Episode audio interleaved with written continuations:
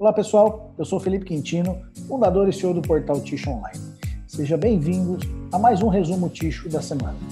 Quero começar o resumo Ticho da semana falando de uma notícia da Kimberly Clark.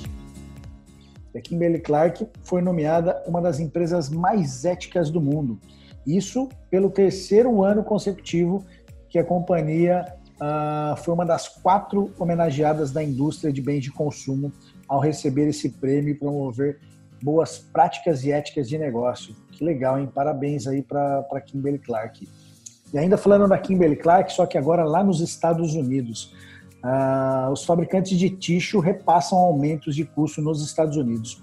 A Kimberly Clark informou que está notificando seus clientes sobre o aumento de preço para a maioria dos seus negócios de produtos de consumo na América do Norte, isso Estados Unidos e Canadá.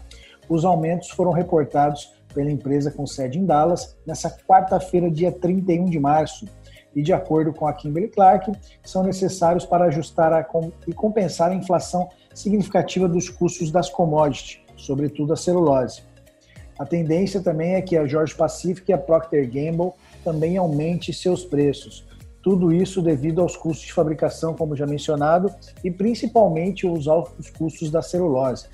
Então, pessoal, essa é uma notícia muito importante que dá para ver que isso está acontecendo no mundo todo, né? Não é só no Brasil que os fabricantes de tixo estão sofrendo com aumento de custos, aumento de custos na celulose, né? O mundo inteiro está assim. E o bem, o que parece muito interessante é que lá na América do Norte as empresas conseguem, né, repassar esse aumento de custos aí para os para os retails, para os supermercados, para o varejo, né? Então, muito interessante. A gente vai continuar de olho nisso aí e ver como é que está funcionando lá. Agora, uma outra notícia de Ticho no mundo, agora é sobre a Exit. A Exit continua investindo em tecnologia de fibra alternativa sustentável. Em sua maior inovação circular até o momento, a empresa passará a produzir 35 mil toneladas de celulose de palha de trigo para serem transformadas em produtos de papel ticho o projeto teve início em 2019 em uma fábrica de tixo na Alemanha. Olha que legal essa notícia, pessoal. Uma inovação da Exit aí uh, para transformar celulose através de palha, né? Muito, muito, muito legal mesmo. Vamos acompanhar também aí as próximas notícias a respeito disso. Uma notícia agora vindo da Argentina. Greve dos trabalhadores da Selo Paper continua. A greve dos trabalhadores da Selo Paper na Argentina ultrapassou 72 horas e, e não houve avanços aí para resolver o conflito. Com isso, a fábrica permanece paralisada. Nesse momento agora que eu estou gravando o podcast, ela já foi né, liberada, obviamente. Essa notícia foi no início da semana. Eu queria contar uma curiosidade para vocês. E no final de 2017, eu fui fazer uma visita nessa mesma fábrica da Selo Paper, lá na Argentina, fica próximo ali a, a Buenos Aires. E, e, nós entramos na fábrica ali, acho que era por volta de umas nove da manhã. Era umas onze e pouco, a gente estava saindo para ir embora e o sindicato fechou a entrada da fábrica. E o sindicato na Argentina, eles são, são meio bravos, sabe? Lá é complicado. Eles fecharam a fábrica.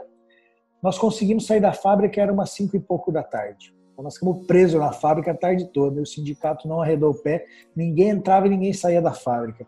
Aí, cinco e pouco, eles começaram a liberar para que as pessoas saíssem. Então, o sindicato é muito complicado na Argentina. A CMPC aposta em finanças sustentáveis. A empresa emitiu recentemente um título de 500 milhões de dólares vinculado à meta de sustentabilidade.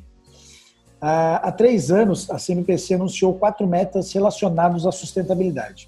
Entre elas está reduzir as emissões absolutas de gases de efeito estufa até 2030 em 50% e o consumo de água industrial em 25% até 2025.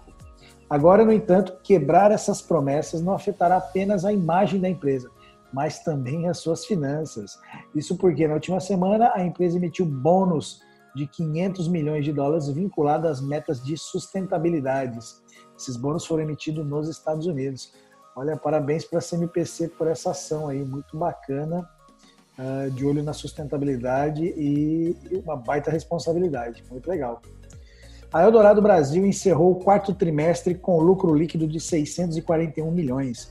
A produtora de celulose Eldorado Brasil terminou o quarto trimestre de 2020 com lucro de 640 milhões de reais, valor seis vezes maior em comparação aos ganhos de 2019.